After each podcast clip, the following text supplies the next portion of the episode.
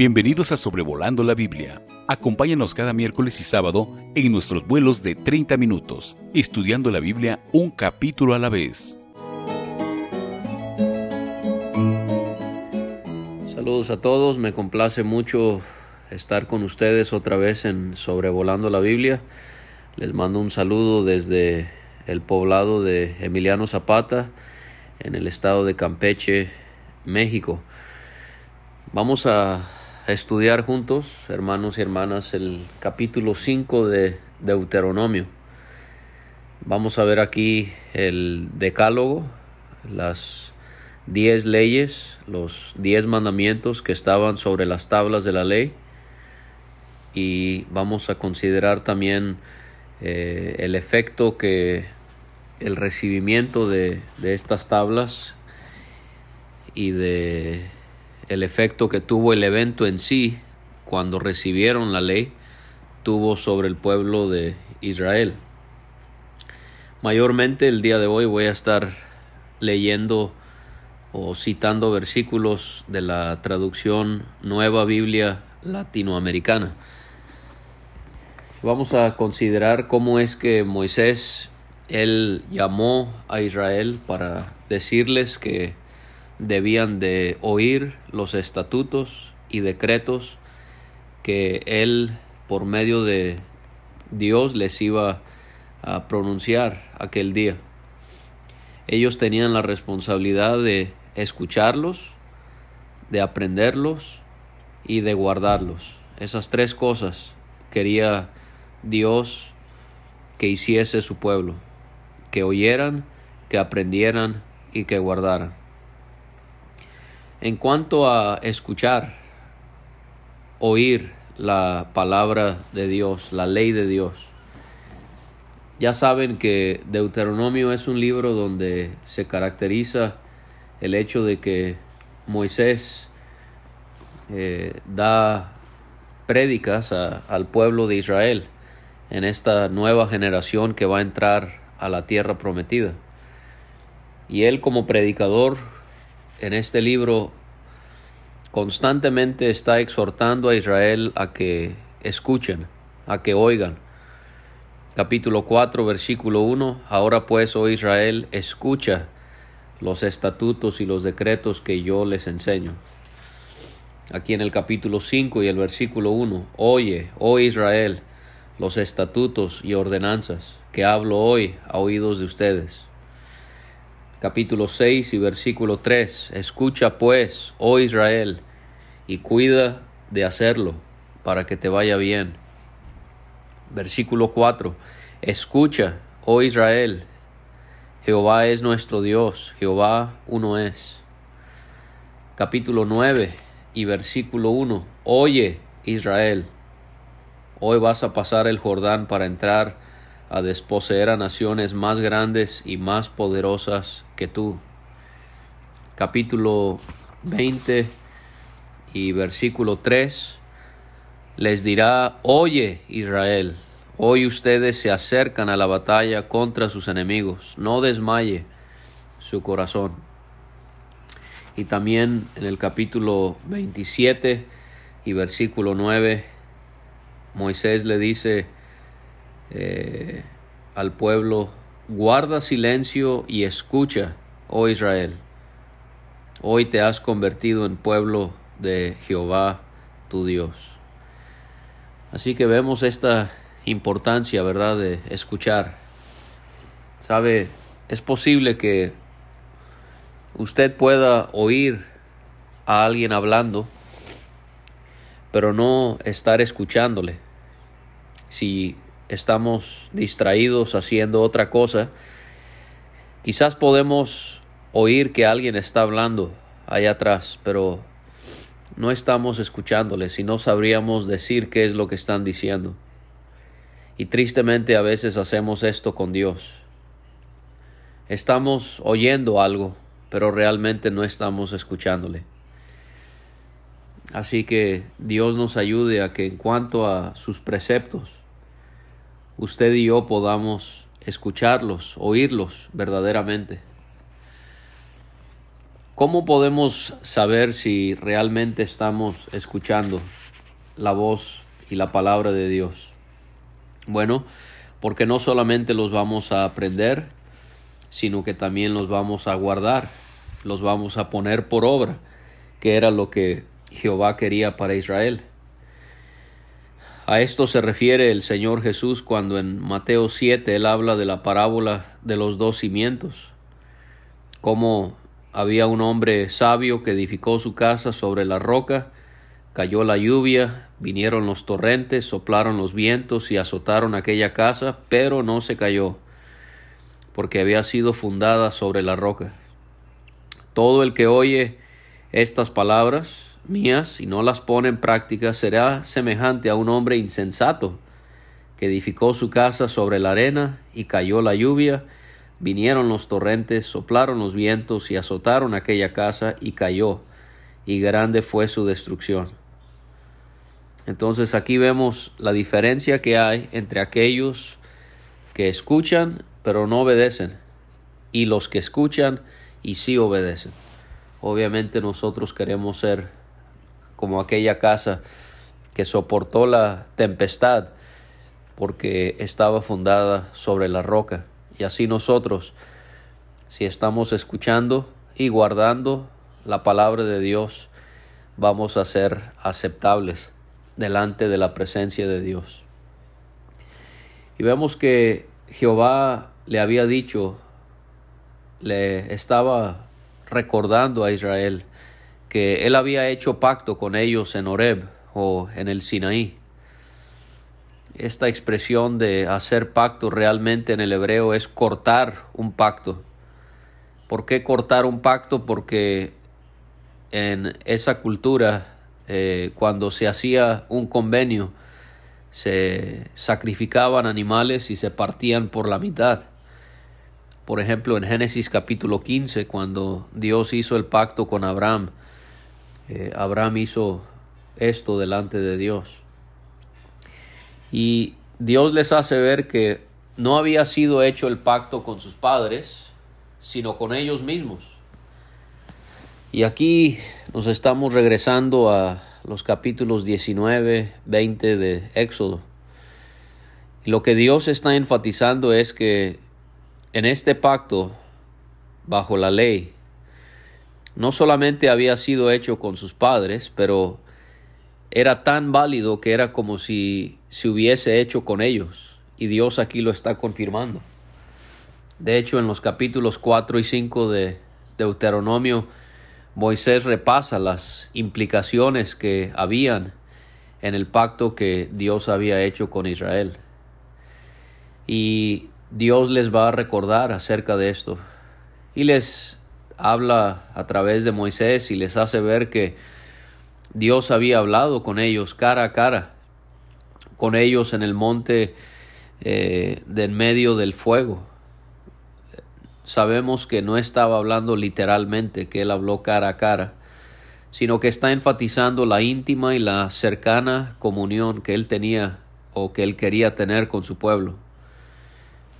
No vieron a Dios, sino que solamente escucharon su voz. Esto lo vimos en el capítulo anterior de Deuteronomio. Dice en el versículo 12 del capítulo 4, el, eh, entonces Jehová les habló de en medio del fuego, oyeron su voz, solo la voz, pero no vieron figura alguna. Dios hablaba con Moisés cara a cara como habla alguien con su amigo, dice Éxodo 33, 11, pero, pero no podían verlo, porque de lo contrario eh, morirían. Dice allí en Éxodo 33, versículo 20, no puedes ver mi rostro porque nadie me puede ver y vivir.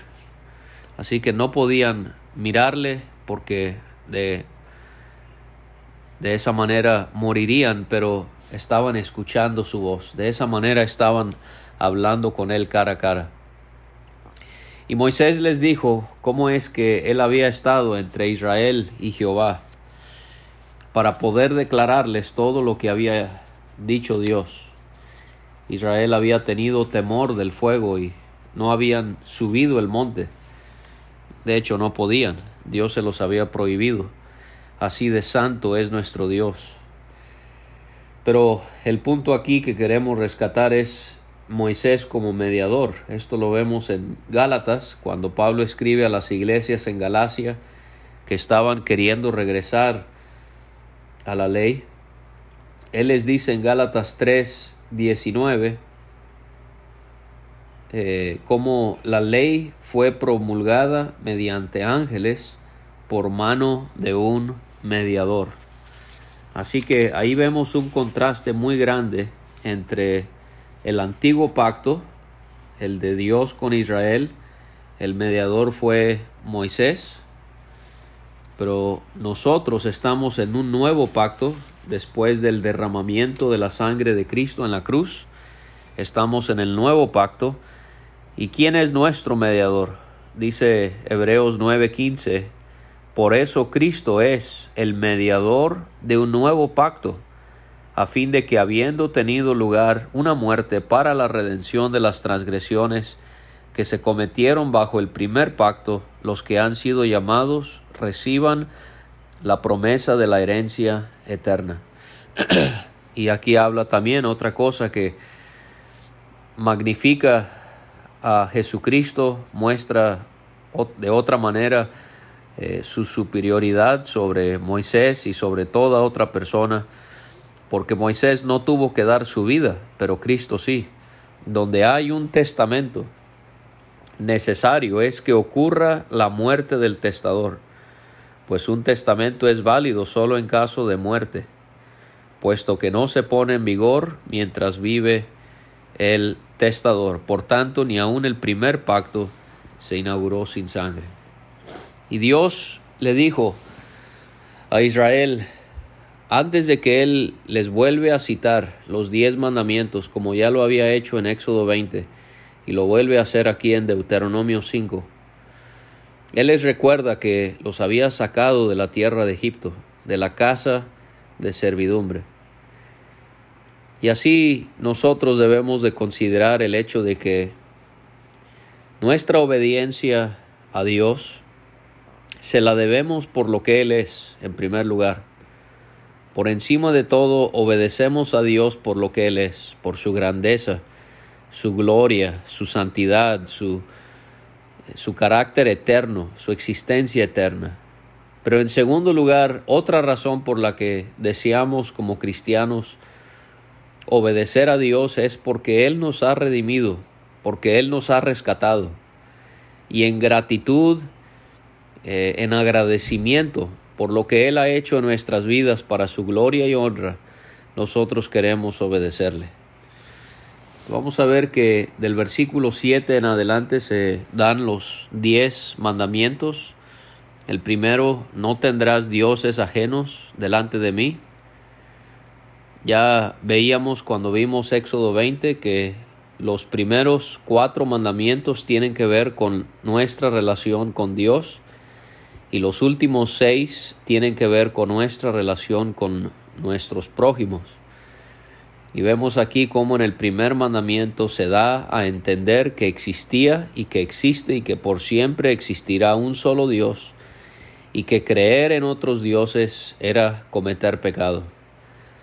Nosotros no tenemos que creer en otros dioses en un sentido religioso para quebrantar este mandamiento, sino que lo podemos quebrantar también cuando hay personas, cosas o actividades que tienen más importancia para nosotros que Dios mismo. Dios no debe ser un aspecto añadido a nuestra vida. Dios debe ser el que controla nuestra vida. Dios no solamente debe tener un aspecto de nuestra vida, de nuestro tiempo, de nuestra atención. Dios exige que Él sea todo para nosotros. Y cualquier momento en el que Él deja de ser eso, estamos quebrantando el primer mandamiento. El segundo mandamiento era que no se podían hacer escultura ni imagen alguna de cosa que está arriba en los cielos, ni abajo en la tierra, ni en las aguas debajo de la tierra. Llama la atención que el catolicismo ha eliminado este mandamiento en su libro donde ellos, de, donde ellos enseñan el catecismo. Eh, obviamente porque ellos practican y quebrantan este mandamiento. Ellos, los hijos de Israel, fueron dichos por Dios que no debían inclinarse a ellas ni servirlas, porque yo soy Jehová tu Dios, fuerte, celoso, ese es un nombre de Dios, celoso, que visito la maldad de los padres sobre los hijos hasta la tercera y cuarta generación de los que me aborrecen. Esto también nosotros lo quebrantamos cuando permitimos que ídolos ajenos reinen en nuestro corazón.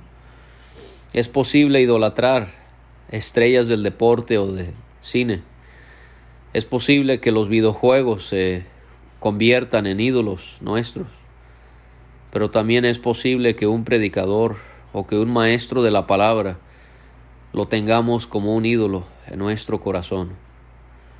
Hermanos, Dios me nos ayude a todos, incluyéndome a mí, que podamos analizar nuestros corazones y detectar si hay cosas o personas que están reinando en nuestro corazón que no son únicamente el Señor Jesucristo. Según Juan 4:24, Dios es espíritu y nosotros debemos adorarle en espíritu y en verdad. Por eso no necesitamos esculturas, imágenes, figuras, etc. Vemos en Romanos capítulo 1 la necedad de la idolatría, porque Pablo ahí habla de los pueblos paganos, pero también de toda persona idólatra. ¿Cómo es que profesando ser sabios se volvieron necios y cambiaron la gloria del Dios incorruptible por una imagen en forma de hombre corruptible, de aves, de cuadrúpedos y de reptiles. Qué necedad que, que el hombre quiera hacer una representación del Dios que es sobre todo, soberano, infinito, y que en este caso es espiritual, no lo podemos ver. Dios es celoso y debemos adorarle solamente a Él. Hay personas del movimiento carismático que les gusta mucho hablar acerca de cómo los pecados de nuestros antepasados nosotros nos encontramos encadenados a ellos y nosotros somos castigados por sus pecados. Eso es falso. Aquí Dios quiere guardar a Israel de la idolatría y esta ley de, de la idolatría, de no adorar ídolos, el castigo era severo de castigar hasta la tercera y la cuarta generación, por lo mismo, porque Dios quería alejar a Israel de la idolatría. Eh, de manera que esto no aplica para nosotros. Usted no debe de vivir pensando que Dios le, le está castigando a cada rato por pecados cometidos por sus abuelos o bisabuelos. Dios dice que Él hace misericordia a millares a los que le aman y guardan sus mandamientos. El tercer mandamiento, no tomarás el nombre de Jehová tu Dios en vano, porque Jehová no dará por, el por inocente al que tome su nombre en vano. Este mandamiento puede ser quebrantado de varias maneras, pero por citar tres eh, ejemplos, este mandamiento de tomar el nombre de Dios en vano, lo quebrantamos cuando hablamos de Dios de una manera ligera e irreverente, o cuando profanamos a Dios, cuando el ser humano blasfema a Dios. Pero en tercer lugar, esto es común entre personas que supuestamente son creyentes en Cristo. ¿Cuántas veces he observado aún eh, dirigiéndose a, mí eh, creyentes que supuestamente están hablando en el nombre de Dios, tienen versículos y tienen citas y tienen toda una eh, intrínseca manera de explicar las cosas, pero actúan completamente contrario a lo que Dios manda en su palabra. Eso es tomar el nombre de Dios en vano. Si usted va a hablar o citar la Biblia, asegúrese de que usted va a actuar conforme a lo que está diciendo. Es muy fácil hilvanar tres, cuatro, cinco, seis versículos y manipularlos a nuestra manera para utilizarlos de una manera en la que nosotros buscamos eh, afectar a alguien, manipular o controlar a alguien. Esto no es espiritual, esto es ser hipócrita y esto es tomar el nombre de Dios en vano. Necesitamos entender las palabras de Jesucristo cuando nos enseña a orar en Mateo 6, santificado sea tu nombre. Hermanos, el nombre de Dios es santo, es apartado de cualquier otro nombre y debemos de entender la reverencia y el respeto que ese nombre se merece. El cuarto mandamiento, guardarás el día de reposo para santificarlo, como Jehová tu Dios te ha mandado. El día sábado o el día séptimo para el judío tenía que ser apartado de entre los demás días de la semana. Podían trabajar seis días en los cuales podían hacer su obra, sus actividades, mas el séptimo día es reposo a Jehová tu Dios. Ninguna obra harás tú, ni tu hijo, ni tu hija, ni tu siervo, ni tu sierva, ni tu buey, ni tu asno, ni ningún animal tuyo, ni el extranjero que está dentro de tus puertas, para que descanse tu siervo y tu sierva como tú. El séptimo día no podían hacer ninguna obra. Nosotros no tenemos la responsabilidad de guardar el sábado. Gálatas capítulo 4 y Colosenses capítulo 2 nos hacen ver que esos días, esas semanas, esos festivales que guardaba Israel, solo eran una sombra de lo que iba a venir, que es Cristo Jesús. Nuestro reposo permanente, eterno y glorioso es Cristo Jesús, según Hebreos 4, versículos 9 a 11. Todos los días para nosotros son un día de reposo. ¿Por qué? porque Cristo ganó la batalla por nosotros y nosotros hemos entrado en su reposo y añoramos el día muy pronto cuando entremos al, al reposo pleno que será estar siempre en su presencia. Y para guardar este cuarto mandamiento debían acordarse de que habían sido siervos en tierra de Egipto, y que Dios los había sacado de allá con mano fuerte y brazo extendido. Y vemos cómo esta era una razón por la que debían guardar el día de reposo. Debían recordar de dónde habían sido rescatados. Y otra vez esto nos hace entender lo que nos motiva guardar la palabra de Dios, la grandeza de Dios, pero también lo que Dios ha hecho en nuestras vidas. El quinto mandamiento, honra a tu padre y a tu madre, como Jehová tu Dios te ha mandado, para que sean prolongados tus días. Esa promesa de largura de vida, Pablo lo cita en Efesios 6. Y también eh, obedecer este mandamiento de este respeto, de este cuidado a nuestros padres. Eh, Dios promete para que te vaya bien sobre la tierra que Jehová tu Dios te da. Aquí es donde vemos que los mandamientos eh, ya no tienen que ver directamente con Dios, nuestra relación con Él, sino con nuestros prójimos. En este caso es con nuestros padres. Y vemos cómo esta es la base de un buen funcionamiento de una sociedad, que los hijos honren a sus padres. La mayoría de los que escuchan sobrevolando la Biblia no son niños, son adultos y es triste que muchas veces he tenido que sentarme con hermanos ya de la tercera edad y con lágrimas en sus ojos y con la voz cortada tienen que contarme cómo sus hijos no los atienden. Hermano, hermana, si usted es creyente en Cristo y tiene padres, usted necesita honrarlos aunque usted quizás está casado, aunque usted quizás es un adulto, usted ha formado una nueva familia.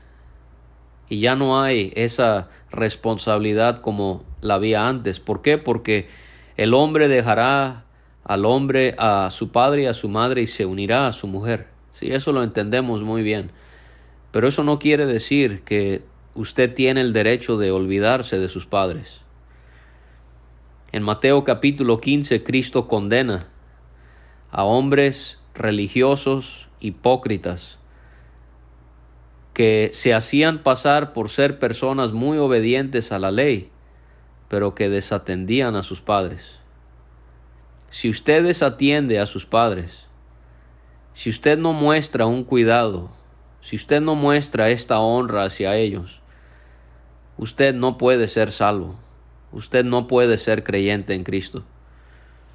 Este es un mandamiento claro, pero básico y usted y yo no podemos honrar a Dios si no honramos a nuestros padres.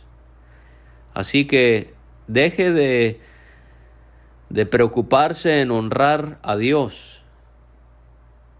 si primero no está honrando a sus padres. Por más extraño que eso suena, usted necesita poner esto en práctica. Honre a sus padres y después hablaremos acerca de honrar a Dios. El tiempo se va, así que tenemos que seguir. Sexto mandamiento, no matarás. Estoy tratando de aplicarlo a nosotros. Lo más seguro es que nosotros físicamente no vamos a matar a alguien, pero espiritualmente eh, quería leer los pasajes, pero el tiempo ya se está escapando. Mateo 5 del 21 al 26 me enseña que puedo quebrantar este mandamiento al enojarme contra mi hermano. Mucho cuidado también con esto. El enojo no es cualquier cosa. Eh, estar peleado con alguien no es cualquier cosa. Usted está cometiendo un grave pecado y necesita remediarlo lo más pronto posible. El séptimo, el séptimo mandamiento, no cometerás adulterio. También no tengo que ir y cometerlo esto físicamente con una mujer, lo puedo cometer mentalmente. Jesucristo enseña esto en Mateo 5 del 27 al 30. ¿En qué estamos pensando, hermanos? Tenemos nuestra mente disciplinada para no voltear a ver a una persona del sexo opuesto. Tenemos la capacidad de ver a alguien y no desearlos en nuestro corazón, nuestra mente. ¿En qué estamos pensando? La lascivia y la concupiscencia son cosas que nos van a llevar a cometer el adulterio físicamente. Dios nos ayude a, a poder limpiar nuestras mentes y a poder con el con la ayuda y el socorro del Espíritu Santo, controlar lo que pensamos. Octavo mandamiento, no hurtarás, no robarás. Pablo, él da una recomendación para aquellos que vivían cometiendo ese pecado. Dice Efesios 4:28, el que roba, no robe más, sino más bien que trabaje, haciendo con sus manos lo que es bueno a fin de que tenga que compartir con el que tiene necesidad. El noveno mandamiento, no dirás falso testimonio contra tu prójimo. Aquí es donde entra la mentira, la calumnia, el chisme, aún el silencio. ¿sí? Cuando yo sé de algo pero no, no digo nada, yo estoy participando en el pecado de esa persona. Estoy participando en este mandamiento número nueve. Cuando nosotros mentimos, calumniamos, chismeamos, Juan 8:44 y Hechos 5:3 nos hacen ver que estamos siendo movidos por Satanás cuando hacemos tales cosas.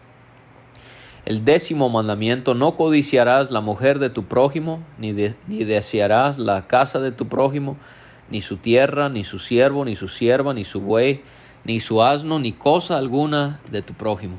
Aquí es donde entra la envidia. La palabra codiciar viene de la idea de tener sed hacia algo. es, es un deseo muy profundo hacia algo que no tengo. Y podemos codiciar cosas o personas. Podemos codiciar lo que alguien tiene o podemos codiciar a la persona misma. ¿Y cuál es el antídoto para no ser envidiosos o codiciosos? Dice el Señor en Lucas 12 y versículo número 15, estén atentos y cuídense de toda forma de avaricia, porque aun cuando alguien tenga abundancia, su vida no consiste en sus bienes. Así que la vida no consiste en los bienes, hermano, hermano. No tenemos que obsesionarnos con lo que otros tienen. Si Dios ha bendecido a otros, gloria a Dios. Eso no le incumbe ni a usted ni a mí. Démosle gracias a Dios que Dios ha bendecido a tal, tal hermano. Y también nos puede servir lo que dice Hebreos 13 y versículo número 5. Sea el carácter de ustedes sin avaricia contentos con lo que tienen, porque Él mismo ha dicho, nunca te dejaré ni te desampararé. De manera que decimos confiadamente, el Señor es el que me ayuda, no temeré, ¿qué podrá hacerme el hombre? Entonces debemos estar contentos con lo que tenemos y no codiciar. Y esto fue lo que Dios le dijo a la congregación de Israel en el monte de en medio del fuego, de la nube y de la oscuridad. Pudiéramos ir a, Éxodo 20 para leer también acerca de esto. Y de ahí escucharon la gran voz. Y esto fue escrito sobre las tablas de la ley que fueron dadas a Moisés. Y cuando los israelitas escucharon la voz de en medio de las tinieblas y vieron el monte que ardía en fuego, fueron con Moisés, los príncipes de las tribus y los ancianos. ¿Para qué? Para decirles que Dios les había mostrado su gloria y su grandeza, y que habían oído la voz de en medio del fuego, y dijeron haber visto que Dios habla al hombre y éste aún vive. Y ellos preguntaron, ¿por qué vamos a morir? Ellos estaban seguros de que el gran fuego los iba a consumir e iban a morir si oían otra vez la voz de Dios ya no nos permite el tiempo, pero usted puede ir a Hebreos 12, versículos 18 a 24, para que usted vea el contraste que hace ahí el escritor entre el antiguo pacto y el nuevo pacto. Como nosotros en este nuevo pacto tenemos un acceso a Dios que no tenían ellos y que aquí ellos lo están manifestando. Ellos preguntaron, ¿qué es el hombre para que siga la voz del Dios viviente que habla de en medio del fuego, como nosotros la oímos y aún viva? Y ellos pensaron en una solución. Le pidieron a Moisés que él fuese el que se acercara y que escuchara todo lo que Dios les quería comunicar. Y prometieron que de esa manera escucharían y obedecerían. Dios les dijo que estaban en lo correcto, y él dijo, ¿quién diera que tuviesen tal corazón, que me temiesen y guardasen todos los días todos mis mandamientos, para que a ellos y a sus hijos les fuese bien para siempre? Tristemente, el becerro de oro se va a llevar a cabo, ¿verdad? Poco después de esto. Supuestamente estaban maravillados de la gloria y de la grandeza de Dios y no se sentían dignos ni de escucharle y muy pronto van a estar pecando. Dios les mandó a Moisés que le mandara a los israelitas que regresaran a sus tiendas y le pidió a Moisés que se quedara allí con él para decirle todos los mandamientos y estatutos y decretos que él debía enseñarles. El propósito era que de que las pusiesen por obra, lo que ya vimos en el versículo 1, al llegar a la tierra que Dios les daría por posesión. Y vamos a ver en estos capítulos de Deuteronomio cómo la ley ahora eh, se va a, aplicar a la vida de ellos en la tierra ya poseyéndola. Por ejemplo, vamos a ver cambios en la celebración de la Pascua, por ejemplo, cuando ya esté edificada la, eh, el templo, el, templo eh, para, o el tabernáculo, los dos, para poder celebrar eh, esta fiesta ya en la tierra o también las fiestas que tenían que ver con la cosecha. Ahora iban a estar en su tierra e iban a poder cosechar para el diezmo. Y el propósito era de que las pusiesen por obra entonces al llegar a la tierra que Dios les daría por posesión. Moisés les dijo que tuvieran cuidado de hacer como Dios les había mandado y que no debían apartarse a diestra, a diestra ni a siniestra. Esto es lo que deberíamos de desear todos en cuanto a la palabra de Dios, no apartarnos de la palabra ni a diestra ni a siniestra. Y debían andar todo el camino que Jehová su Dios les había mandado.